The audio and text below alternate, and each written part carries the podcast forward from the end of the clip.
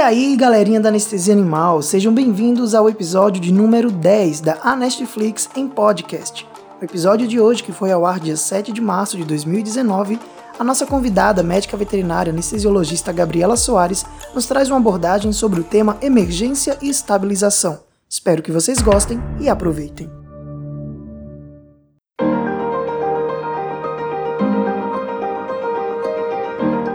Boa noite para os melhores Anest Lovers deste mundo que estão aqui na Anestesia Animal.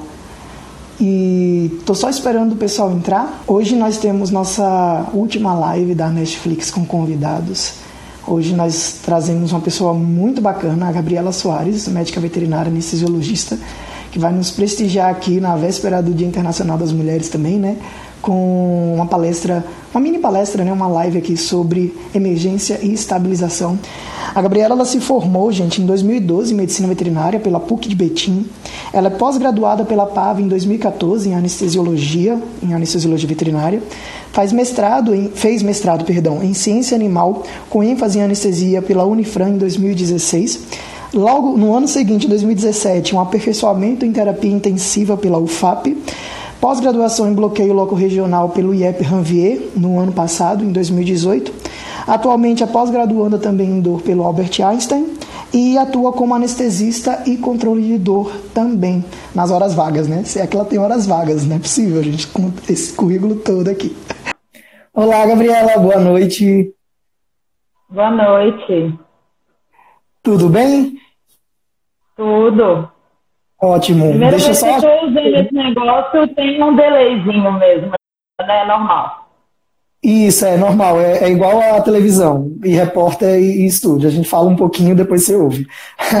Apresento a vocês a Gabriela, como eu falei, né? Todo o currículo dela aqui extenso e é um prazer. Gabriela, muito obrigado pela sua disponibilidade. A gente é, já havia se combinado já o quê? Umas duas semanas, né? Mais ou menos, para essa live e eu fico muito feliz de poder trazê-la aqui, inclusive como primeira anestesista mulher para participar aqui do nosso, da nossa live. E todo, todo o espaço aqui agora eu disponibilizo para você. Fica à vontade. Gente, boa noite. Queria agradecer o Lucas pelo convite, né? É a primeira vez que eu participo de uma live ao vivo. Então, pode ser que eu me embole em algumas coisas para poder falar, mas vou tentar fazer da melhor maneira possível. É, eu escolhi esse tema né, da, de abordagem do paciente é, emergencial, abordagem e estabilização, porque eu percebo que as pessoas, principalmente é, recém-formado, né, o pessoal que, que atende emergência mesmo, a gente sabe que a maioria das emergências acaba chegando à noite, é, o pessoal tem bastante dificuldade né, em saber é, como, como estabilizar e é, todo mundo que me conhece sabe que eu sou bem adepta a ligações noturnas, então muita gente me manda mensagem à noite, Gabi, pelo amor de Deus, chegou um cachorro aqui assim, assim, assado, o que, que eu faço? E, e é salvadora, né? Manda vídeo, manda vídeo para eu ver, porque às vezes a pessoa falando, ela pode deixar passar para mim alguma informação que é importante, então eu sempre peço para mandar vídeo e tudo. Então esse foi o motivo pelo qual eu escolhi é, esse tema. E é isso. Acho que a gente pode começar, né, Lucas? Sim, sim. Deixa eu só aproveitar agora que você me deu a pausa. Lembrando ao pessoal aqui que está pela primeira vez também, na nossa live. As, se vocês tiverem alguma pergunta, enquanto a, é, a Gabi estiver explanando aqui o assunto, podem deixar nos comentários aqui. A gente não promete responder tudo, porque depende do tempo também, mas eu vou anotando e vou filtrando aqui para depois passar para ela. Inclusive, Gabriela, não precisa ficar se preocupando, tá? Com o tanto de comentário que vai subindo aqui na tela, porque senão às vezes acaba se perdendo na próxima explicação. Mas no mais é isso. Não, Fica à vontade. É, eu, eu coloquei alguns tópicos aqui, né, mas eu acho que o mais importante é, é a, a discussão mesmo e as, e as dúvidas.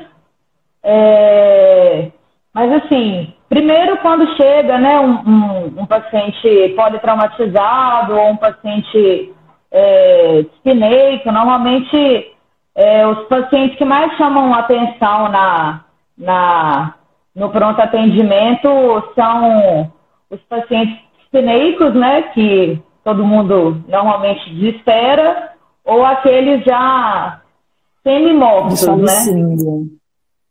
É, então, é, acho que a principal coisa que, que, que, o pessoal tem que ter em mente é a questão do, do ABC, né? É, via aérea, respiração e circulação. Isso tem que estar sempre, é, sempre na cabeça. Eu vejo muita gente, às vezes, chega é, um paciente de espineco, a pessoa ela fica tá mais preocupada em pegar o acesso, né? Ou então fica ali com a máscara na cara do cachorro e o cachorro vai ficando mais abafado ainda e a pessoa vai ficar nervosa e aí é mais eu falo que, que o paciente. É, eu falo que aquela máscara ali ela vai só enriquecendo o ar ambiente, né? Para o cachorro mesmo, ela só está pedindo de estresse, não está fazendo nada. Então, enfim, quando chega um paciente assim, a primeira coisa que a gente, claro, né, a gente, a gente tem que saber, é, a gente tem que saber é, o histórico, né, mas a gente não vai deixar o paciente lá atrás precisando de atendimento para ir lá na frente conversar é, com o tutor para saber o histórico. Se a gente conseguir fazer uhum. as duas coisas ao mesmo tempo, seria, né, é, seria o, o, ideal. Mas muitas vezes acontece, ah, eu cheguei em casa e ele estava assim. Então a gente não sabe se ele caiu, se ele levou um chute, se foi briga. Muitas vezes a gente não sabe mesmo. Então a gente tem que ter, sempre ter em mente é, colocar você não sabe o que, aconteceu, mas já de cara, se o paciente está com a escola de consciência reduzida, é, ou está dispineico, é oxigênio, né, ver se o animal está respirando, né, se não tem nenhum estertor, às vezes um corpo estranho em região de, de laringe, é, a gente consegue escutar mesmo, né, que o animal está com uma dificuldade respiratória. E colocar no oxigênio, ver essa questão de respiração. As, as pessoas é, normalmente não sabem a, a diferença entre ventilação e oxigenação, né? É, um animal ele pode estar oxigenando bem, mas ele pode estar ventilando mal, né? Um animal ele ele pode estar com a língua rosa, mas ele pode estar com o CO2 ali de 70 né? Uhum. E isso a gente vai conseguir saber ou se entubar e colocar um capinógrafo ou se a gente coletar um hemogasa, que a gente sabe que não é realidade aí da maioria dos lugares. Quanto mais um hemogaso arterial, né? Que, que é para poder avaliar essa questão de, de oxigenação. Então, é, enfim, procurar saber, né? Depois de ter passado aí essa, essa abordagem é, principal, procurar saber o histórico, né? Porque a partir do histórico a gente começa a fazer os diagnósticos é, mais é, prováveis, né? Um animal que foi atropelado e ele está com a escala de consciência reduzida, o que, que, pode ser? Pode ser um trauma cranioencefálico, pode ser que está com uma hemorragia, que está e consequentemente gerou uma hipotensão, que está gerando essa escala de consciência reduzida é, é um animal que foi atropelado, está espineco, o que, que pode ser? Contusão pulmonar, fratura de costela, hernia diafragmática, pneumotórax, hipertensivo. Então, a partir do histórico, a gente já consegue ter uma, ter uma um guia aí de para onde que a gente vai, né? É, teve teve um, um, certo dia que é, eu vou contando essas coisas no meio porque uhum. eu acho que é importante. Teve um dia que eu cheguei numa clínica, eu cheguei numa clínica à noite para poder anestesiar uma, uma endoscopia letiva e, e aí tinha é, um, um cardiopata, né? É, super espineico, assim, com a língua azul e, E a situação que estava acontecendo era uma clínica bem conceituada, é, e a situação que estava acontecendo era exatamente essa que eu estou te falando. A plantonista estava lá se preocupando em pegar o acesso, a enfermeira com a máscara de oxigênio assim na cara da cachorra, a cachorra respirando desse jeito, com a língua azul, sa saindo assim, espuma pelo nariz, Nossa. e ela, depois de canular o acesso, ela estava preocupada em passar uma sonda uretral, né? Porque de fato aquilo ali era muito mais importante do que manter a oxigenação e a ventilação do paciente. O débito urinário, naquele momento, era imprescindível. Então, assim, esse tipo de coisa que dá para acontecer, né? É, e eu vejo que as pessoas se confundem muito, né? Igual nesse caso, é, ela mensurou a pressão e o animal estava com 80 de sistólica, e, e aí é, eu, na hora que eu cheguei e vi aquela cena, eu respirei fundo, assim, sabe? Falei, eu vou ser uma pessoa evoluída espiritualmente. Virei e falei assim, olha, você quer ajuda, né? Tem alguma coisa que eu posso te ajudar? Que eu vi que ela estava totalmente perdida. E, e, eu ainda escutei uma resposta arrogante, ela ainda virou para mim e tá hum. assim, é, é, você quer assumir o caso? Aí Nossa. eu tô assim, não, se você quiser, tem te ajudar, né? Tá, ali tá tranquilo, assim, dei uma de João e virei a foto e saí, uhum. né? E aí, é, não contente, depois de uns cinco minutos eu vi que a situação não tinha se resolvido, eu voltei lá de novo, falei, olha, é, tem que sedar ele, né, para ele poder ficar mais tranquilo, aceitar a máscara de oxigênio, se for o caso, até entubar, naquele caso já era é, critério de intubação, é, ela, ela tá assim, ah, não, eu já cedei. Eu tô assim, ah, o que, que você fez? Aí eu fiz butorfanol subcutâneo. Nossa. Então, assim, é umas coisas, butorfanol, butorfanol é ótimo. Só que assim, o Só animal que, que tá com 80. Lá, do jeito... Uhum. O animal que tá com 80 de pressão, ele já tá hipoperfundido né, naturalmente. Um animal hipoxêmico, ele está mais hipoperfundido ainda. Você vai fazer uma medicação subcutânea, sabe-se quando que vai ser absorvido isso. Né? É igual eu vejo muitas vezes chega é, animais é, em sepse, choque séptico, e as pessoas insistem em fazer antibiótico subcutâneo. E assim, não dá, porque aquele animal você tem que dar, que aquele animal ele está hipoperfundido. Né? Então, se você tem um acesso ali, não tem porquê você fazer absolutamente nada subcutâneo. Né? Então, enfim. Aí, é, eu... Fiquei curioso agora. Aí, aí eu, ela tá assim, ah, mas o que, que você me sugere? Mas falou num tom insistentemente arrogante. Eu falei assim, olha, por que, que você não faz um Josephan, né? É, e vê uma dose baixa? É, Aí ela fez uma cara feia e, tipo, enfim, eu não sei se ela fez. Hum. Eu né, me recolhi a minha insignificância, o paciente não era meu, eu não era.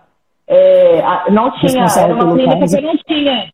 É, eu não tinha liberdade naquela clínica. Quem trabalha comigo sabe que é, os lugares onde eu vou, todo mundo é bastante adepto, assim, às coisas que eu falo, e se é algum caso que eu também não sei, eu também sempre discuto. Eu acho que trabalhar em equipe é isso, né? A gente tem que deixar um pouco é, o ego de lado nessas situações e, e pensar que o, o, o bem principal ali é o animal, né? Sim. Então, enfim, é, a cadela obviamente veio a óbito, né? Óbvio. Porque Nossa. do jeito que ela estava respirando ali, não tinha, ela não durava ali nas 40 minutos. Então, enfim, é, essa questão do histórico, né? Ela tá assim, é, nesse caso era uma cachorra cardiopata, mas que nunca tinha tido é, edema pulmonar e estava com 80 de pressão. Então, assim, aí o pessoal, ah, mas eu entro com o quê? Eu faço fluido, eu faço dobutamina, faço nora, o que, que eu faço? Então, assim, é, naquele caso, que era um animal que já estava afogando, né? é, é o, edema pulmonar, que o animal está com edema e está hipotenso, é o caso mais complicado, né? Que é aquele animal que você tem que fazer furosemida, né? É, mas ele está hipotenso, então você muitas vezes tem que associar ali uhum. tanto o inotrópico quanto um, um, um vasopressor mesmo. Então, às vezes tem que associar uma dobuta com uma nora e, e, e, naquele caso ali já era um animal que tinha critério de intubação e ventilação mecânica, né? É o quadro mais chato, assim, né? Que é aquele animal que precisa de, de furosemida, mas ao mesmo tempo está hipotenso, então você tem que ficar ali, né? É, tentando equilibrar, né? Uhum. As duas coisas. Então, é, enfim, nesse caso, a cadela veio a óbito. É, então, quando chega, né, um animal assim que muitas vezes tem que, tem que é, precisa de um atendimento emergencial, a gente sempre tem que lembrar de fazer o checklist, né? É, aparelho de anestesia, é, oxigênio, que é uma coisa que eu vejo também que muita gente tem dificuldade. Às vezes a pessoa pega um plantão ali e não sabe mexer no aparelho de anestesia, não sabe ligar o oxigênio. É, uhum. Isso também é muito complicado, que não dá para a gente aprender na hora que já chegou, né? É, na emergência ainda mais. Né? É, então é, eu particularmente às vezes quando eu vou anestesiar em algum lugar que que a, tem aparelho de anestesia, muitas vezes ainda assim eu prefiro usar o meu, né? A gente não sabe se o aparelho está funcionando. É... Já caí umas ciladas assim, de pegar pois o é. aparelho que, nossa, todo desregulado, tava difícil. É, exatamente. Então, sempre, sempre conferir antes, né? Ver se o circuito está montado direitinho, é, ver se tem oxigênio, se não tem que trocar o cilindro, ver se o. coisas pequenas, assim, que a gente acaba, né? É, deixar o soro montado, medicação puxada, tudo que pode vir a precisar ali, é, a, a, animal dispineico, já deixar ali um, um, um, tubo endotraqueal com uma indução né, calculado para aquele peso. Né? É, muitas uhum. vezes a gente tem que é, supor né, o peso do animal, muitas vezes não dá tempo de pesar. De pesar, é. Né? Verdade. Então, e tem até aquelas tabelinhas, às vezes, em algumas paredes, Sim. né, de sala de emergência, que já até facilita ali de, de é, 1 quilo, 5 quilos. Gato é sempre 3 quilos, né, salvo, né, o, as exceções, casa 5, 6 quilos, né, shih tzu, é, é, a gente, né, acaba que deduz um pouco assim. É, mas então fazer esse checklist é muito importante. E antes da gente abordar o paciente, é, principalmente o paciente dispineico, que é aquele paciente que, que, que precisa é, é, muitas vezes de uma intervenção mais rápida, é importante a gente ver o paciente antes de pegar nele, né? Gato, principalmente. É, você tem que ver como, como é que o gato tá. O gato está com padrão respiratório abdominal, é, tá com esforço respiratório mesmo? É, como que está o padrão respiratório desse animal, tanto de gato quanto de cão? É olhar antes de pegar. Né? Primeiro a gente tenta tirar todas as informações sem precisar de pegar no animal, para não estressar ele. Isso se enquadra muito para gato.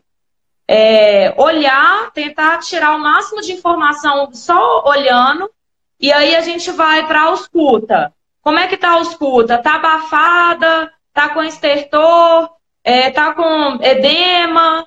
É, depois, né, se possível, tirar um raio-x. Óbvio, né, gente? Pelo amor de Deus, a gente não vai mandar bicho espineico para a sala do raio-x. Né? Isso é assim, é um erro gravíssimo que até hoje as pessoas insistem em fazer isso, né? É, as, muita gente tem medo de funcionar tórax, né? É uma coisa que a gente tem que perder isso também. Funciona, o máximo que vai acontecer é não vir nada, ou seja, descartar ali, né? ou efusão, ou pneumotórax, você funcionando ali no lugar certo, tomando os devidos cuidados de entrar com o bisel virado para cima, né? É, são coisas que, assim, é, muitas vezes o risco vai ser muito menor você fazendo uma abordagem mais imediata dessa do que você submeter um animal a um exame de raio-x ali para ver o que, que aquele animal tem. Se você tiver um ultrassom, melhor ainda. Eu, eu na minha rotina, uso ultrassom. Então, eu consigo ver ali de cara já se tem efusão, se tem edema, ou se tem brocotomas ali, né? Eu consigo ver os brocotomas, aí eu falo, ah, isso aqui deve ser, sei lá, um tumor, pneumonia, aí que vai o histórico também. É... Oxímetro, né? Oxímetro é um, é um, é uma informação muito importante, é um aparelho muito barato que as pessoas subestimam também o uso do oxímetro.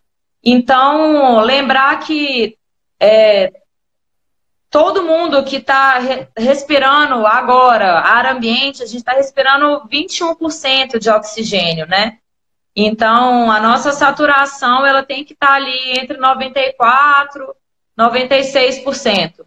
É, arterial, se a gente coletar uma amostra arterial aqui agora, a nossa PO2 vai estar entre 80 e 100 milímetros de mercúrio. Ou seja, é, um animal no oxigênio, ele vai estar com uma PaO2 bem mais alta. Opa! Tô aqui. Deu uma travadinha aqui, mas voltamos.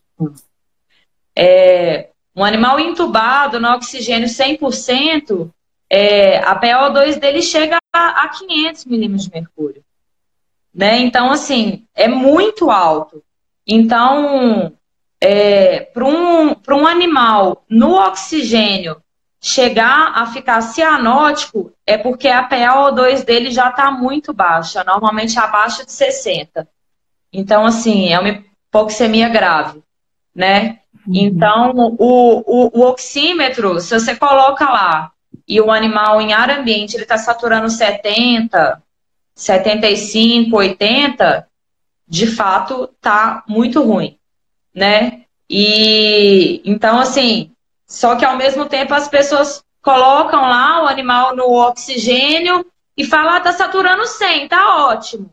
Não, que bom que ele está saturando 100. Não é mais que obrigação dele tá saturando 100. Porque ele está no oxigênio, não, se ele no oxigênio não estivesse saturando bem, é porque de fato tem algum problema. Né? Tanto é que é super comum aí pacientes com edema pulmonar no, no oxigênio estão saturando 80 e poucos, né? Porque está com função pulmonar comprometida. É, lembrando que o animal hipoperfundido, se o oxímetro não for muito bom, ele não vai ler, né? Vai ficar dando lá aquelas curvas bizarras. E a gente tem que lembrar que quando, é, quando a, a, curva pletismográfica não tá bonita, é, se tiver só aquelas ondas esquisitas, a gente não pode levar em consideração o valor da oximetria que estiver lendo né? É, fica um valor, não dá para a gente considerar. Então, se é um animal que está hipoperfundido, está com temperatura muito baixa, está com pressão baixa, é, a gente vai ter dificuldade de, de, de mensurar essa, essa oximetria com o animal acordado, né? Porque com o animal acordado a gente vai ficar com áreas como prepúcio, é, vulva, coxim para gato, uhum. branquinho, ponta de orelha. É, calma é que tem que pôr meu celular para carregar.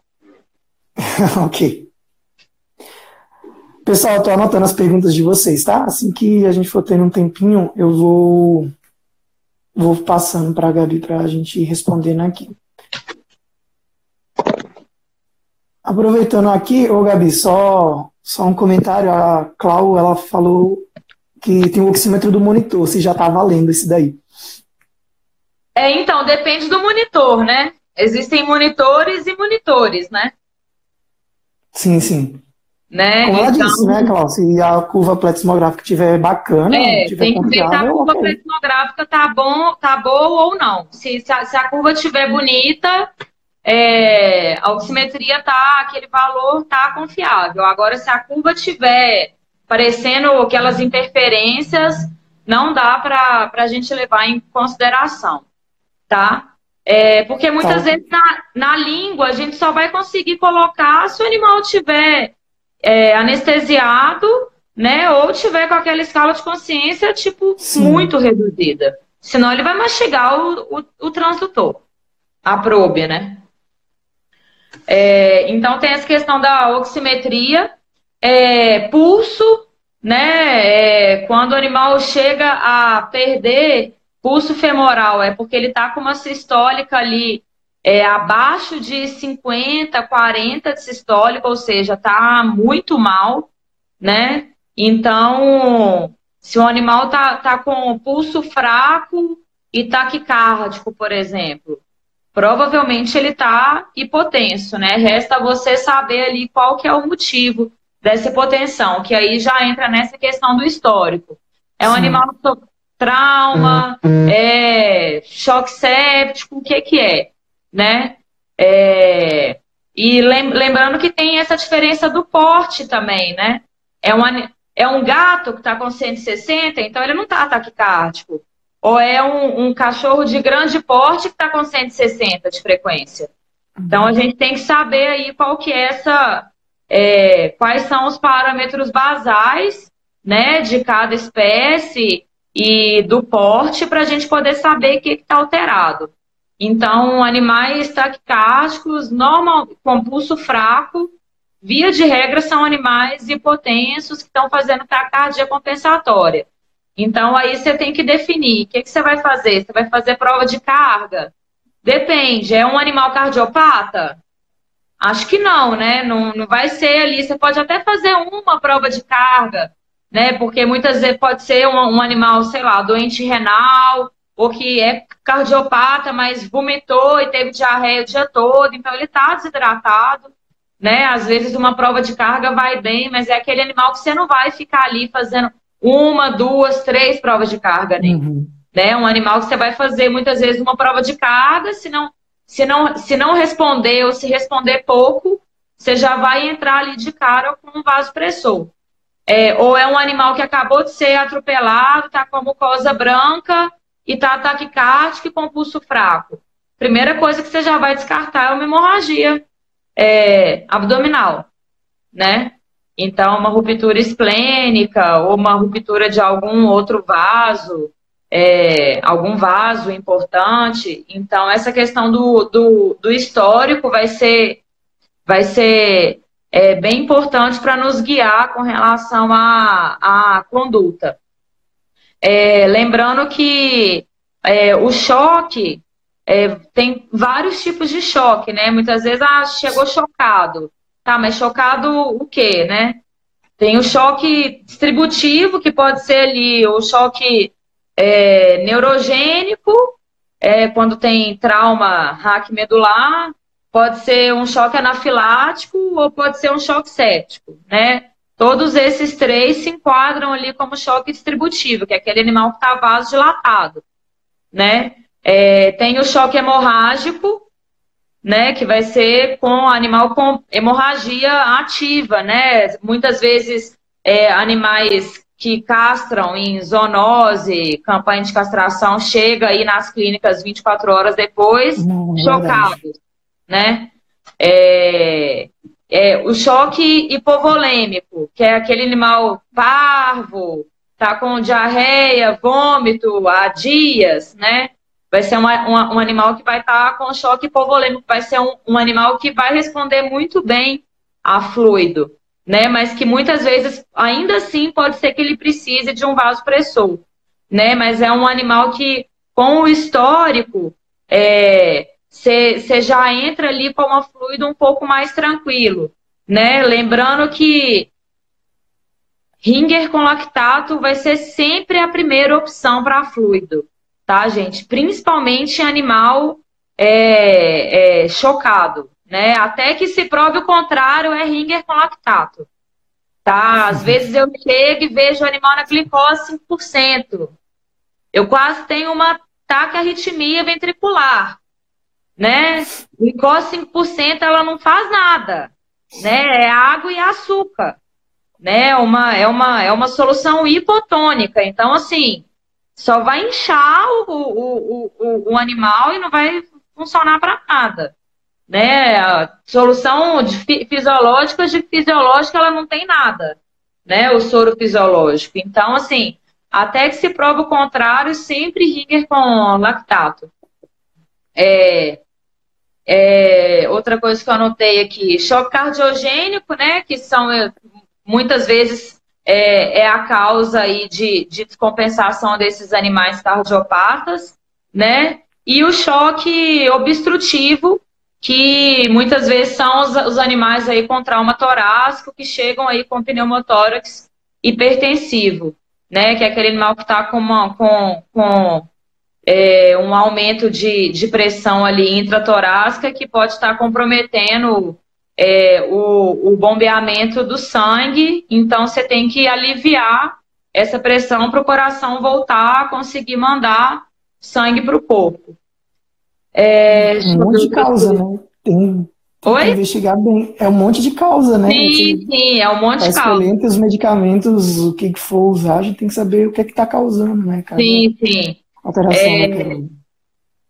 E, e outra coisa com relação a isso aqui vai se enquadrar né, nos animais é, é não ter medo de sedar né? As pessoas normalmente elas têm medo de sedar os animais, né? É, animal que passa mal em banhosa, bulldog, pessoa sai para passear com o cachorro meio dia e aí chega lá aquele bulldog cianótico, uhum. esbaforido, né? É, então assim tem que sedar, tem que sedar, resfriar esse animal porque 99% das vezes são animais que vão chegar ali com 40, 41, 42 temperatura, né? Já a ponto ali de fazer é, um edema pulmonar por, por, por esforço. Então tem que sedar, tem que resfriar esse animal e muitas vezes tem até que entubar, né? Tem que entubar é, para poder conseguir fornecer é, oxigênio, às vezes colocar na ventilação. É, mas, via de regra, às vezes que eu já peguei é, só com, com, com sedação, né, e in, induzir ali um pouco é, anestesia geral, faço uma anestesia periglótica, são animais que aceitam muito bem o tubo, né, esses animais York com estenose de traqueia, bulldog, né, que chega lá passando mal, prolongamento de palato, é, fazendo ali uma anestesia periglótica, eles aceitam muito bem o tubo, então a gente consegue é, mantê-los intubados por mais tempo é, com, com pouco anestésico, né? Então, é, consegue deixar ali no, no, no oxigênio. Eu gosto de resfriar com fluido, né? é a melhor forma que tem de resfriar. É, eu vejo muitas vezes o pessoal coloca gelo na pele e dependendo pode não ser tão efetivo, né? Porque faz ali, vai fazer vasoconstrição é, da pele, então não vai chegar sangue ali para poder resfriar. Uhum. Então, assim, é, pode ser que não seja só isso, não seja tão efetivo, né? A não ser, claro, que você coloque em regiões onde passam grandes vasos, né? Mas eu prefiro, para mim, a melhor forma de resfriamento é com fluido ou passar é, sonda uretral e, e, e, jogar fluido resfriado na bexiga também. É, é resfria. É, resfri... E, e para aquecer também é a mesma coisa às vezes cirurgias muito longas, né, animais muito pequenos, é, eu aqueço a fluido, passo uma sonda uretral e jogo fluido aquecida, deixo lá um pouco, esvazio e jogo mais. E vai, vai super bem. Sempre aquecer e resfriar de dentro para fora. É, e com relação a, a, a funcionar, né, é, lembrar sempre que se gato, né, é aquele gato felve que sabe que tem linfoma e chega espineico, espineico, tipo, muito provavelmente ele está fazendo uma efusão pleural. Então, você lembrar sempre do posicionamento, colocar o gato em decúbito external, né, e, e funcionar entre o sexto e oitavo espaço na região mais abaixo ali, que o líquido vai descer, né, e se for suspeita de pneumotórax, pode, o animal pode estar em decúbito external também, mas funcionar mais na região de cima, ou com o animal em decúbito lateral. É, e entubar sempre que precisar, né? A gente não pode ter medo de entubar os animais, né? O animal chegou espineco e você não sabe o que, que aconteceu. Se for o caso, você cede, entuba e você pensa o que, que, que você vai fazer, né? Então, com relação aos fármacos que a gente pode usar, é, vai depender muito, né, qual é a suspeita, mas a gente fica aí com é, os benzodiazepínicos, ketamina dose baixa, propofol e fentanil. Muito difícil a gente sair disso, né? É, se for para colocar em infusão, aí uma dexmedetomidina, né, um remfentanil, mas aí já são mais para as high society, né, emergência ali, vai acabar sendo mais ou menos isso. O etomidato, é, o pessoal fala que é muito, é, é um medicamento muito estável, né, hemodinamicamente, mas eu particularmente usei umas duas vezes, muito raro eu ver um animal falar, nossa, esse aqui tem que ser etomidato. Não. Uhum. Eu também acho que só usei tipo é. umas duas vezes. É, uhum. e é super é caro, é tipo 20 reais a ampola, ele é pouco concentrado, fica um volume muito grande. É, nunca teve nada que eu não conseguisse resolver ali com, com benzodiazepínico, fentanil, é, dose baixa de ketamina e propofol. Ou os quatro juntos, ou só propofol e fentanil, ou só. Não tem Muita gente pergunta, ah, você faz o quê? Depende. Depende. Uhum. Eu olho para a cara do cachorro e falo, hum, vou fazer isso em você. Depende, o animal está muito agitado, é um animal mais calmo, que já está com a escala de consciência reduzida, é um animal que está instável hemodinamicamente. Eu não vou fazer ali é, 8 miligramas quilo de propofol, né? Se é um animal que já está ali com pressão baixa, é, é, Lembrando que a partir do momento que a gente resolve fazer, né, propofol ou benzodiazepínico ou fentanil em qualquer desses animais, a gente tem que estar ciente que eles podem fazer apneia, né? Por mais que você faça a uhum. dose baixa, a gente não sabe como que está ali o, o estado de compensação daquele paciente. Então, pode ser que um pouquinho que você faça para ele já seja o suficiente para poder deprimir respiratório e, tipo, se fizer apneia, ok, você vai entubar e vai ventilar. Não tem problema nenhum nisso. né? Tem que desmistificar o tabu da É, não, a pessoa fala, nossa, parou de respirar. Tá bom. Entuba e ventila. Ok. Né? Não tem que. Agora, se você não sabe entubar, aí realmente é um problema. Não né? é pra estar tá na emergência, né? É, é um problema. Então, acho que agora a gente pode tirar as dúvidas aí que, pessoa, que você foi anotando, que de que eu, que eu tinha anotado aqui para falar, acho que eu já falei tudo. Tranquilo, Gabi. Muito obrigado pela explanação. Teve dicas ótimas aí. Nossa, eu gostei muito dessa da, do resfriamento pela bexiga. Eu não, eu não conhecia essa daí. Achei muito legal. E do aquecimento também, né? É, só voltando um pouquinho de trás para frente, Daniel, ela falou inclusive da parte do pessoal High Society, por isso que você gosta tanto do Etomidato aí, entendeu? Aí ele falou que gosta muito do Etomidato. Gente, teve algumas perguntas aqui, eu vou passar para a Gabriela para a gente começar a discutir um pouquinho.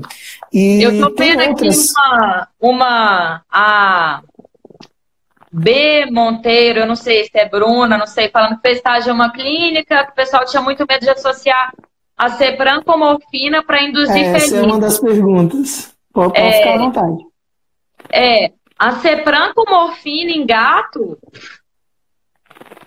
fazem coquinha, tá? E principalmente para poder induzir isso aí, não vai induzir nenhum gato, né? É, a Cepran em gato não vai muito bem, eles não ficam tão tranquilos igual os cães ficam. É, e morfina em gato também, é, a dose para eles é bem menor, né? A dose de morfina para gato ali é 0,2 até no máximo 0,3 miligrama quilo. É, e mesmo assim, cada animal, cada gato vai responder diferente. É, na hora que for metabolizado ali, quanto que vai ser metabolizado em forma ativa ou não. É, então, assim, a morfina em gato, ela é um efeito bem inesperado, sabe? Ele, o gato vai ficar com midríase, pode ser que ele fique excitado, né, por conta da, da midríase e, e muita luz, o pessoal conversando alto, pode ser que ele fique excitado uhum. e, assim, vai ser um efeito totalmente contrário do que você quer. Não vai fazer mal, né? O, que, o máximo que pode acontecer é não surgir o efeito aí que você quer. Eu, particularmente, não faço a ceprancomorfina de MPA em nenhum protocolo para gato. Para mim. Porque, para mim, se é um gato que está com dor, eu já vou partir direto para uma metadona. Se é um gato que não tem dor, eu vou fazer uma meperidina. Que eles cedam melhor e, e, e o Ocepran eu faço só para aqueles gatos assim, bem demoníacos. Se é um uhum. gato bonzinho ou, ou, ou para gato muito novo, que às vezes são muito agitados, aí eu faço mais para eles poderem acordar mais tranquilos. Porque eles não tranquilizam bem com a Cepran igual o cão tranquiliza tá? E, então, para poder induzir, ainda mais induzir sem chance. Vai funcionar para nada. Beleza, Gabi, muito obrigado aí pela resposta. É, B, B, qualquer um, B Murilo, né, que tinha perguntado. Aí lá no início, ainda antes de daquela grande travada aqui que a gente teve na live, a Pan Agostinho perguntou, ou Pan Agostinho, não sei, é, em qual momento que você decide fazer analgesia no politrauma? Na hora que chegou. Chegou, tá atropelado, é analgesia. Porque... Ah, e perguntou também se você usa gabapentina. Tinha uma complementação aqui na, na pergunta. É, porque a gente tem que lembrar, sempre o indicado é fazer é, o principal, a principal, o principal motivo pelo qual a gente instituiu é, os opioides nas medicações pré-anestésicas é com o intuito de analgesia preventiva, né? Que é você fornecer a analgesia antes que o estímulo doloroso ocorra. Então, no animal traumatizado, o estímulo ele já ocorreu. Então, esse time você já perdeu. Né? Hum. Então, você tem que tentar trabalhar ali é, para poder modular aquela, aquela dor, né? É, você vai trabalhar na, na transmissão de novos estímulos, né? Porque muitas vezes é um animal que está fraturado, que vai precisar de fazer uma imobilização ou que vai mexer na fratura, não sei. Você vai trabalhar principalmente ali na, na, na modulação e na percepção da dor, no animal que já chegou traumatizado. Porque o time ali da analgesia preventiva você já perdeu, tá? Então, com relação a, ao, ao, ao politrauma, é, o que fazer também vai depender bastante. Se aquele animal que está ali com, com a escala de consciência reduzida, é um animal que muitas vezes eu não vou optar pela morfina, por exemplo. Porque eu não sei ali qual que é o risco daquele animal, é, não sei se ele está de jejum, não sei qual é o risco daquele animal ali fazer uma, uma, uma mímica de vômito e acabar é, aspirando alguma coisa, né? É, porque mesmo com doses baixas ali de, de tem, tem, tem muito essa questão também, ah, o animal que está com dor, ele não vomita com morfina. Gente, uhum. na prática não funciona, tá? Sinto dizer, mas assim, é teoria. Não funciona porque, assim, eu vejo vários, vários e vários animais, eu estou até fazendo uma, um alto trabalho disso, depois eu quero jogar uma estatística mesmo e publicar, porque, assim, é, eu vejo animal com dor vomitando e animal sem dor vomitando também, ou não vomitando, mesmo com dose baixa e dose alta de morfina. É então, assim, é, não dá para contar com isso. Ah, não, eu vou fazer morfina porque ele não vai vomitar porque ele está com dor. Não conte com isso, né? Então, se é um animal que está ali traumatizado, é, muitas vezes eu já prefiro partir para uma, uma metadona, que é um opioide que já vai agir ali em, em receptor NMDA. E não vai ter que você essa... é do time da metadona. Eu, eu também é, gosto muito. E não vai ter ali essa, essa náusea, essa, essa, esses efeitos colaterais da morfina. Quanto à gabapentina, é, a GABA, na, na abordagem aguda. Emergencial é. É, não, até porque ela só tem apresentação oral. Então, assim, é, se é um animal que, que tem risco ali de. Eu já sei que pode ter risco ali de uma cronificação, claro que a gente já, já pode entrar. Mas não é um fármaco que eu penso, ai, chegou uma fratura de fêmur, ai, já manda, já manda comprar uma GABA. Não. Sim, sim. Aí, ô Gabi, gente, eu vou pular algumas perguntas que são do tipo, ah, o que fazer, o, qual, qual o melhor medicamento, e algumas assim, tá? Então eu vou pular, porque não tem como a gente responder isso, depende muito de cada caso. E né, a Gabriela também vai saber para que, que você vai usar, né? Então eu vou pular esse tipo de pergunta. Qualquer coisa vocês mandam no direct depois aí, uhum. com relação a algum caso específico. Aí, a, Bia é... que, a Bia que perguntou de dose de medicamento, é, quais fontes que eu considero confiável.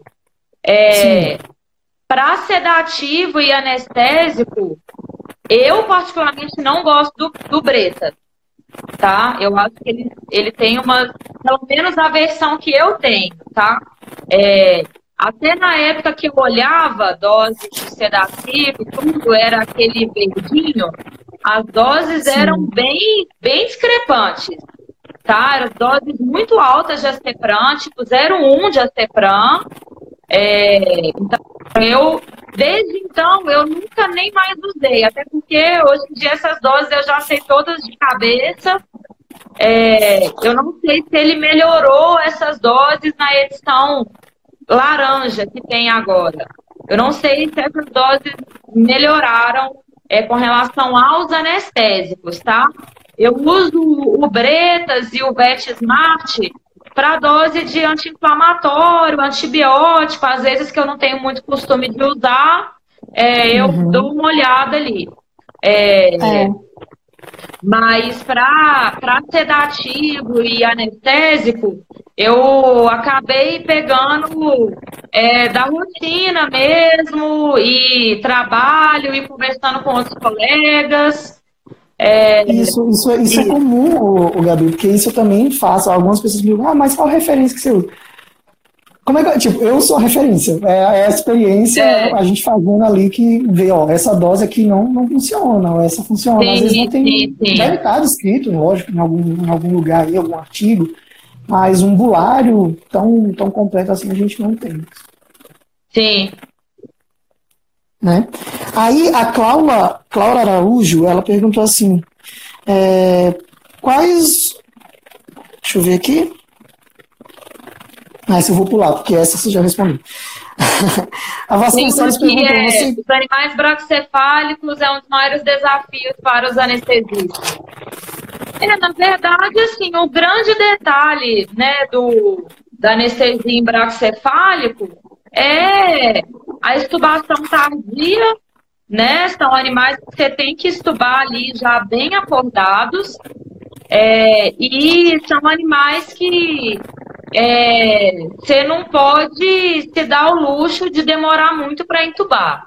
Né? Então, uhum. tem um animal ali que você sabe que você pode vir a ter uma dificuldade, é, já ter ali um laringo, um guia, é, alguma coisa desse tipo. Mas e a anestesia deles muitas vezes são mais chatas porque eles são animais que têm um drive respiratório muito alto, né? Então, quem anestesia para cesárea aí de bulldog inglês sabe o inferno que é, né? Se, principalmente se você opta por deixar é, fazer anestesia inalatória, é, é aquele animal que está lá com o ISO com CAND 2, 3, e é, o animal fica com o drive respiratório muito aumentado, fica ventilando só espaço morto, não faz troca, então o anestésico ele não chega no, no pulmão, então é aquele animal que está com o ISO lá bombando, só que ele está acordando.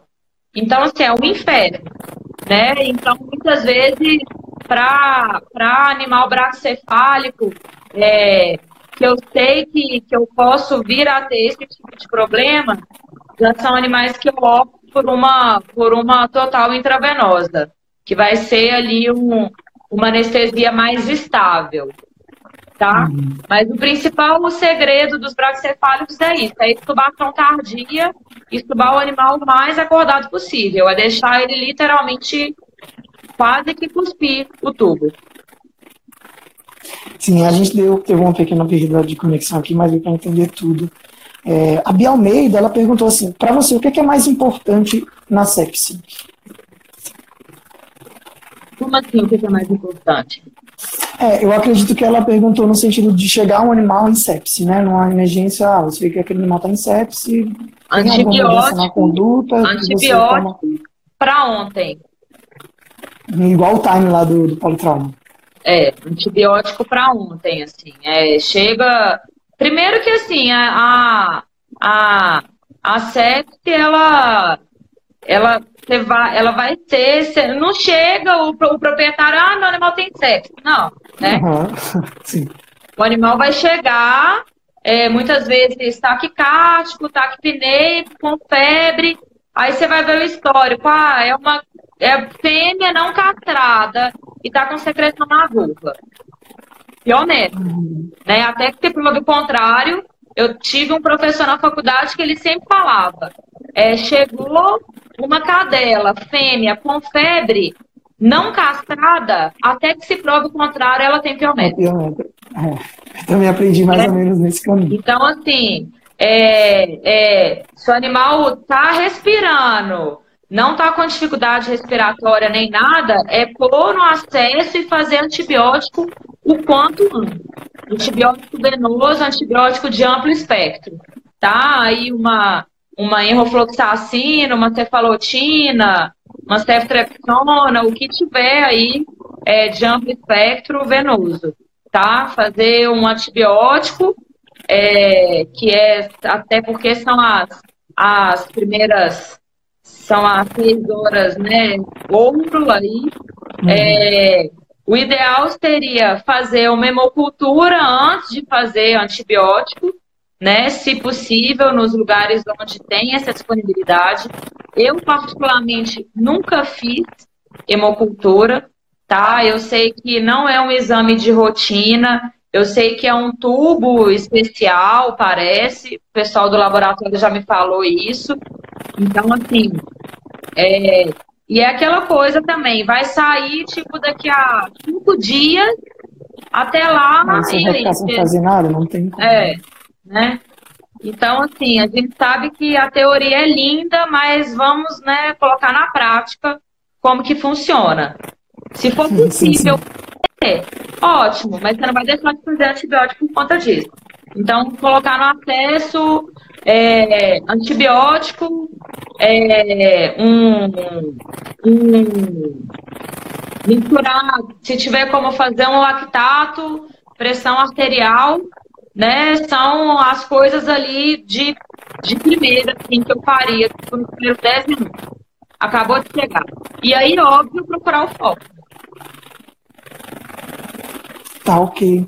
Estou cortando aqui porque teve algumas que a gente já respondeu através dessas outras perguntas aqui. A Adri, ela fez um comentário aqui. Eu vou considerar como comentário, tá, Adri? Dribaça. É, porque não tem nem como a gente responder isso, que é, uma, é um problema que a gente encontra muito em todo lugar. E quando a clínica oferece um plantão 24 horas sem aparelho de anestesia? Acho que fica difícil até a gente comentar aqui alguma coisa. Não, na verdade, tem como, né, o lugar ser 24 horas e não ter um aparelho de anestesia, mas é, ela falou no tenha... momento, perdão, no, naquele momento que a gente está falando do, de ir num lugar, ter os equipamentos que não é, funcionam. Um lugar que funciona todo. 24 horas, ele tem que ter oxigênio, senão ele não deveria nem funcionar.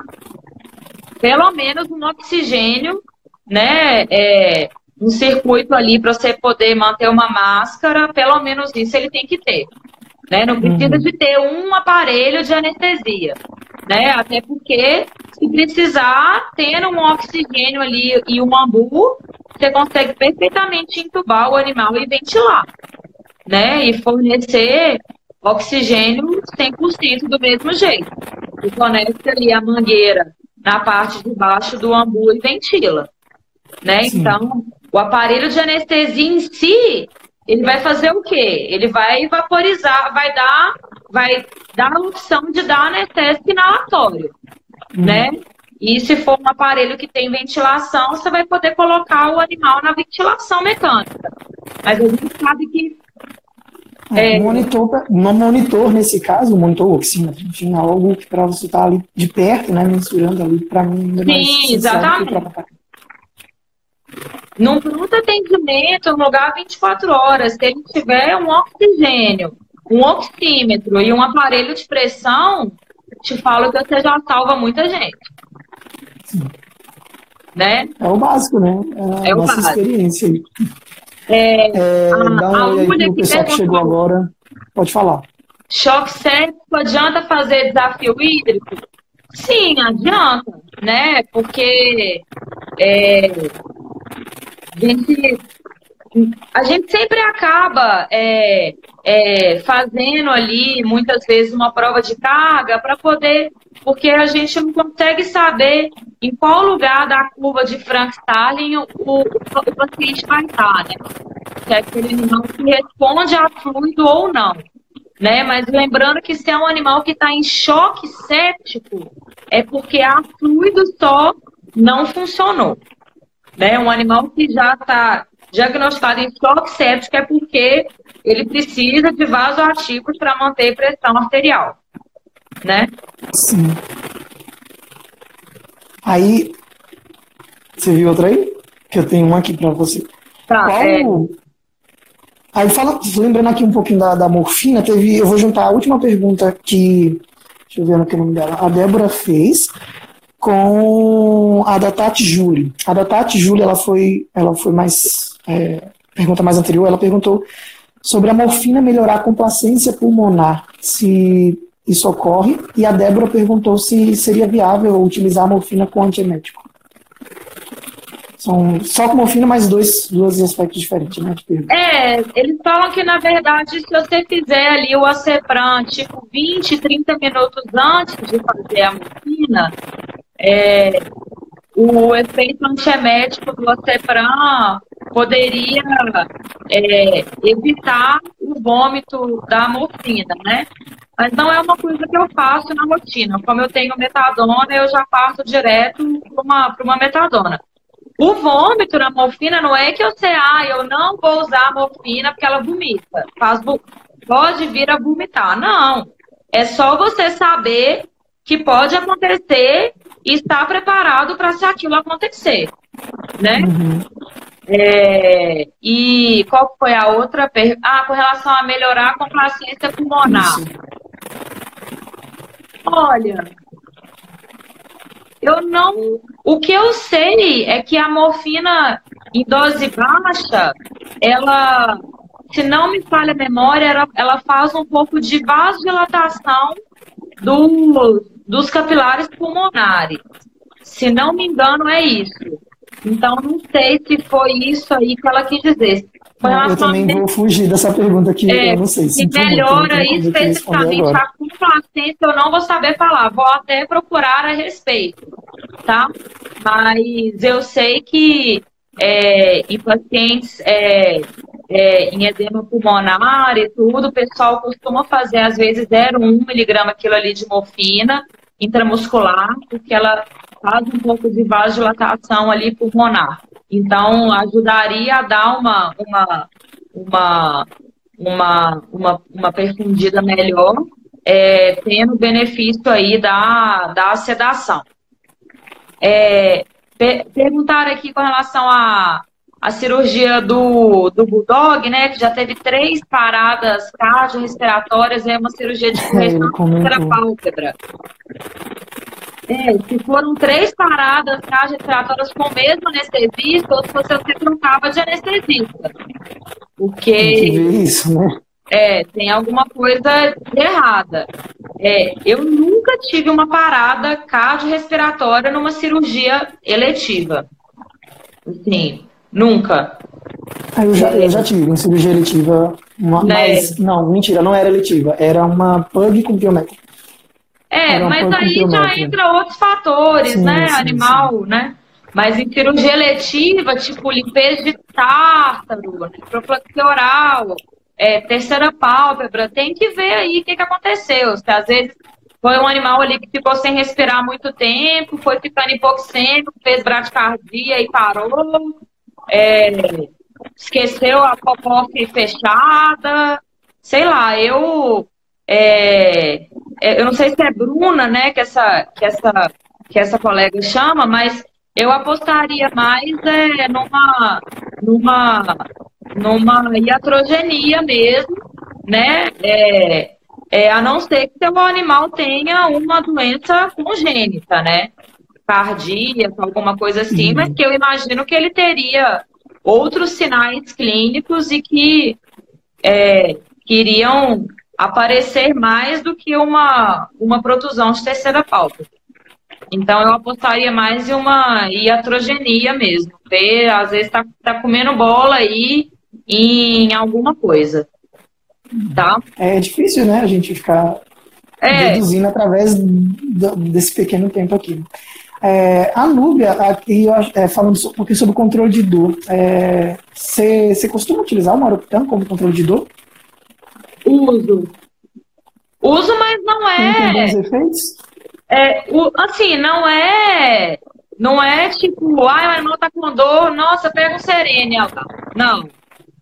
É, uso muitas vezes quando, quando é cirurgias abdominais, né, que, que, que eu não vou conseguir deixar ali um catéter, alguma coisa assim, que aí eu já passo para uma analgesia multimodal mesmo, e cirurgias abdominais que teve muita manipulação de víscera, é um animal que pode vir a ficar nauseado no pós-operatório, então aí é, eu sempre já opto de cara pelo Serênia, porque vai ter o efeito analgésico associado ao efeito é, para náusea, né? Uhum. Então, quanto mais para isso. Se é um animal, se é um, um, animal que tem dor e eu posso fazer ou serênia ou andocentrona, por exemplo, aí eu vou optar pelo serênia.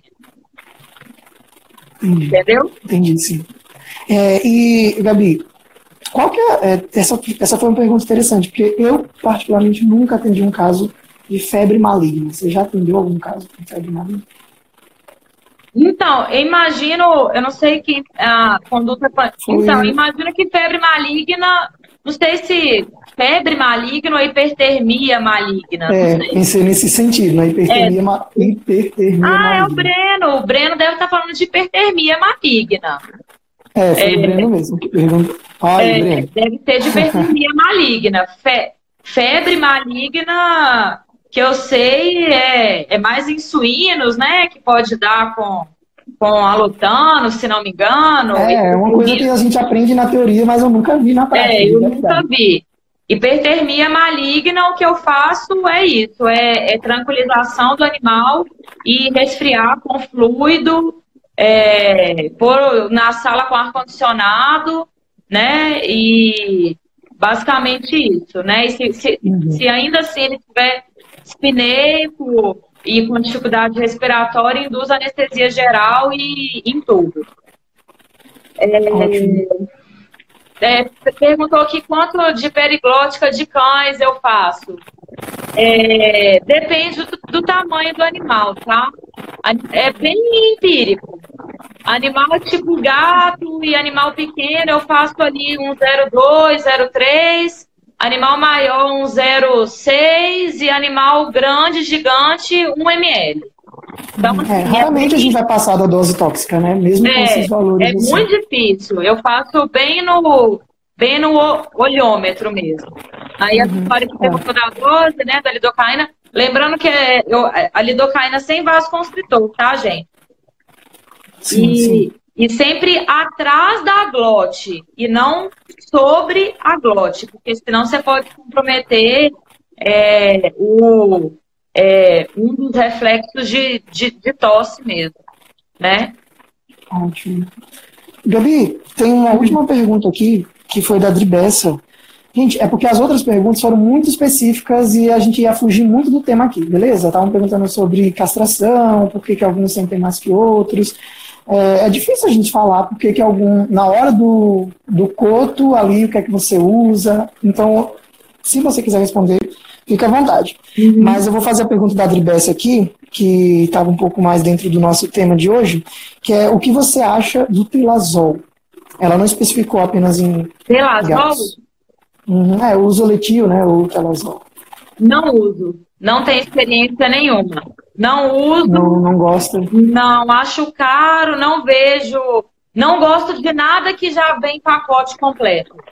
Já vem associado, você não consegue dosar, fazer, é, diferenciar as doses. É, é aquele mesmo esquema daquele do Centra, nossa, aquilo lá para mim. Nossa, você entrou, nossa, medonho, usar direito. Horroroso. eu não sei como é que um negócio daquele veio para o mercado. Umas doses totalmente discrepantes, dose baixa. Ficar corrigindo, né? Você puxa centro, tem que corrigir. Horrível. Então, assim, eu detesto. Eu prefiro. É, não, eu quero fazer tanto de midazolam e tanto de ketamina. E não, uhum. tipo, pacote completo, né? É, então, assim, eu não uso o telazol por, é, porque eu não vejo necessidade, é um medicamento caro, então, assim, não tenho experiência zero com, com telazol. Bacana. É, Gabi, você, ia, você quer falar mais alguma coisa? Eu acho que a gente respondeu a maioria das perguntas aqui, se não. É, perguntou quando pinto o corpo, é, sentem quando pinço o corpo, melhor opinião? Não sou... É, acho que não tem, não tem muito, muito a ver com o tema, mas é, não é. Em OSH sempre sentem quando pinçam o corpo, o Ulisses, é porque o anestesista não tá, não tá sabendo fazer uma boa analgesia aí, tá? Porque o epidural pega perfeitamente bem e não vai sentir quando pinta o coto, né? A não sei que você faça aí um volume insuficiente, enfim. É, mas no, caso de opioide transoperatório para dor aguda é o, o fentanil, tá? Sim. Uhum. É, ah, ah, deixa eu só fazer a última pergunta aqui da Nubia. Aproveitando que você já falou da periglótica na lidocaína, você costuma utilizar roupa também ou só a lido na periglótica? Eu uso só, só lido, porque assim, não é. Eu nem tenho roupa na minha rotina.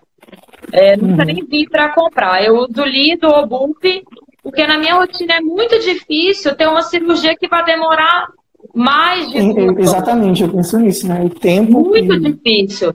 E aí, se eu faço ali uma bup, é, eu vou demorar, tipo, nossa, não vou estubar o cachorro nunca, né? Vou ter que ficar ali eternamente, tipo, a manhã inteira para o cachorro estubar. Então, por isso que eu não faço, mas se for uma cirurgia demorada, uma coluna, né, alguma coisa aí que foge um pouco, pelo menos, da minha rotina, né, não vejo problema nenhum em, em fazer é, BUP, não. É, perguntando da, de OSH, né, que sentem... sentem é, Acho que é bicoto de novo, não?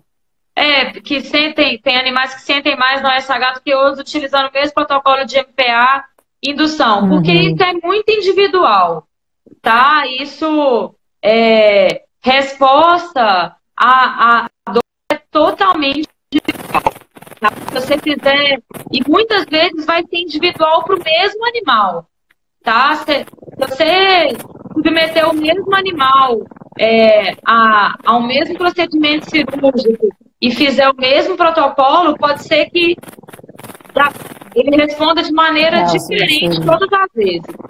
Tá? Então, essa questão de dor aí, que imagino que ela que você quis dizer com eles sentem mais ou, ou menos, essa questão de dor ela vai estar muito ligada também ao emocional do animal, questão de ansiedade, questão muitas vezes do, dos donos. Eu acredito muito nessa questão de traumatização espiritual, né, dos donos para com o animal. Então a gente vê muito isso, né? Muitas vezes donos muito ansiosos e muito preocupados é, são aqueles animais que acabam é, sendo um pouco mais é, sensíveis ali no pós-operatório, tá? Então tem, tem bastante isso. Sim. É, na sua rotina, é uma pergunta que a Renata me fez, fez aqui sobre o lactato, mas aí eu queria abranger. É, na sua rotina assim, prática, você costuma utilizar a mensuração do lactato? Você faz o, de a Você... Não, hemogaso, hemogaso não tenho na minha rotina, tá? Uhum. É, poucas clínicas aqui em BH que têm hemogaso, pelo menos por enquanto. É, mas o lactato é o único que eu consigo pôr na minha rotina, mas mesmo assim, não tanto quanto eu gostaria, porque é, o aparelho é meu, né? Então, cada fita de lactato é tipo 18 reais, uhum. né? E o, la, o, la, o lactato, o ideal é você dosá-lo é, logo quando o animal chega, né? É, se possível, e conseguir fazer um acompanhamento ali depois. Então, para mim, fica um pouco tipo, eu vou chegar, é, vou fazer ali e depois a pessoa não vai saber se melhorou, se piorou, porque não vai conseguir dosar de novo. Então, acaba que eu consigo fazer só na hora que eu chego para poder ter uma ideia, né, do quão hipoperfundido tá aquele animal, né? Uhum. É, mas, é, infelizmente, então, eu não consigo ter uma aplicabilidade dele tanto quanto eu queria. Tá? É, você usa serênia para endoscopia. É, não costumo usar serênia, não, porque serênia é caro. E aí, nesse caso, uma docentrona vai bem. Tá? Eu faço ali um buscofim, né? Porque é, enche de ar no estômago, em tudo, então pode dar um pouco de náusea por extensão de víscera, então eu faço um buscopan para dor e, e faço uma docentrona e vai super bem, mas se tiver a opção de fazer o serênia e, e for tipo ok, ótimo, faria sem nenhum problema, tá? A gente está próximo de encerrar a live aqui, Gabi, porque o Instagram dá uma hora de tolerância. Eu estou calculando aqui mais ou menos que a gente passou uns 20 minutos na primeira lá e caiu. Então tá bem uhum. próximo aí, qualquer momento pode cair, tá? Só para o tá. pessoal não se assustar aí. Teve mais alguma pergunta aqui que eu não passei, não percebi? Ah, faz bastante bloqueio local em animais politraumatizados. É, eu sempre, normalmente, quando me chamam, né, é, para animal politraumatizado, é para operar né? Então, assim, aí a anestesia regional é carro-chefe, sempre, 100% uhum. das vezes, tá? Mas ah, o animal acabou de chegar, uma fratura de fêmur. É, é muito difícil eu estar no lugar quando isso acontece, mas se tiver a opção ali de fazer um bloqueio já analgésico, já deixar um catéter ali de, de imediato, claro que seria uma ótima opção, tá? Seria, seria, inclusive na medicina, é, já me falaram é, pacientes oncológicos, muitas vezes quando já sabe que o paciente vai ser submetido a uma amputação, por exemplo, é, o paciente ele vai para o hospital dois dias antes e ele já passa um catéter analgésico. E ele já fica ali recebendo uma analgesia preventiva é, antes da amputação. Uhum. Então, assim, um mundo ideal, né? Se tivesse como fazer é. isso, ia ser ótimo. Tá? Seria ótimo mesmo. É, gente, eu vi o pessoal reclamando aí do Instagram. É, é uma limitação mesmo que eles têm de uma hora por conta do. Se não cai a conexão, fica. Antes eles demoravam uma hora e meia, reduziram para uma hora. É, mas de qualquer forma, eu acredito que a gente conseguiu explanar muito bem. A gente já está aqui há uma hora também, mais de uma hora, conversando, falando sobre emergência, estabilização. Muito obrigado a todo mundo que participou. Renato deixou mais uma última pergunta aqui. No TCE, você mantém o paciente em inclusão de propofol sozinho ou associa com benzodiazepínico? Você é, faz, depende. só essa pergunta aí, Gabi, e a gente. É, depende, depende se ele está. Imagino que ela, que ela quis dizer que ele estiver convulsionando, né? É, ou, sei, ou, ou, se a intenção. Aí, é, se ele estiver convulsionando, a primeira opção é tentar corrigir com benzo, pelo menos, né? Eu tento corrigir primeiro com benzodiazepínico é, agora, se a ideia for de fato deixar em coma induzido, é, pode, pode deixar só o Propofol ou você pode associar o benzodiazepínico também para poder diminuir a dose do Propofol. Mas aí lembrando que vai ser um animal que vai ter um retorno aí anestésico bem lento, né? Deixar a infusão de benzodiazepínico com Propofol. E lembrando que é um animal que vai ter mais risco de deprimir respiração, né? Então, se é um TCE, a gente já não sabe qual que é, qual que foi o grau ali de, de, de lesão de tronco encefálico, é, bulbo, ainda mais a, na veterinária a gente consegue mensurar isso muito pouco. Né? É, a gente, a TCE, a gente engloba, TCE, TCE, né? Mas a gente não sabe quais áreas ali, de fato, que foram afetadas, se é um animal que, que, que vai ter maior risco de hipoventilar ou não. A gente meio que engloba a galera, né? Em tudo. Então, teria, pode associar os dois, ou pode fazer só propofol, ou se convulsionou e, e só com benzodiazepínico foi suficiente, ok. Tá? Beleza. Gabi, muito obrigado. Pessoal, eu sei que tem gente aí que fez várias perguntas que não estava aqui no, no, nosso tema, e ainda assim, pela disponibilidade e toda a, a disponibilidade mesmo da, da Gabriela que ela respondeu. Muito obrigado, Gabi, pela, pela paciência e por todas as explicações que foram realizadas aqui. Tem gente aqui que não vai dar para a gente responder, peço desculpas aí, não só por conta do, do tema, mas também por conta do, do tempo mesmo, né? É, eu quero agradecer novamente pela sua disponibilidade, Gabriela, muito obrigado. Eu aprendi também muita coisa aqui, é sempre bom ouvir experiências de outros colegas, é, e ainda mais de, de Minas Gerais, que eu considero um estado já, já meu, morei oito anos aí em Minas, muito bom. É, pessoal, eu quero agradecer também a todo mundo que esteve com a gente. Essa é a nossa décima live é, que a gente está encerrando da Netflix e com chave de ouro, né? Encerrando com chave de ouro, muito bom. Quero agradecer a todo mundo. Eu expliquei, depois qualquer coisa vocês me perguntam no direct o porquê delas estarem sendo encerradas, mas um dos principais motivos é que tinha muita gente ainda frequentando as lives, acreditando que apenas com esse uma hora, uma hora e meia de explanação aqui poderia sair fazendo anestesias e nunca foi esse o intuito das lives aqui. Né? Então a gente está aqui para poder trazer conhecimento, para poder explorar temas assim importantes, bacana, mas nunca e nunca foi o meu objetivo dispensar o conhecimento através que a gente adquire através dos livros, dos artigos, dos cursos da, da faculdade que a gente faz, não simplesmente numa live. Apesar de ter sido uma live muito bacana e muito esclarecedora também. É, Gabriela, eu vou deixar o espaço para você agora, se tiver algum, não sei se está em algum curso, algum, algum projeto aí também para poder divulgar, fique à vontade e no mais é isso. Muito obrigado. Então tá, queria agradecer pelo convite, né? Espero que, que é, se eu falei alguma coisa errada, podem me, me chamar no, no particular, me perguntar, não tem problema, né? Ninguém aqui é dono da verdade, muitas vezes é questão de opinião mesmo e preferência, né? Tem muitas coisas que não tem certo e, errado, é mais preferência. É, e é, se alguém tiver mais alguma outra dúvida, pode me mandar lá também, vai ser um prazer responder, tá?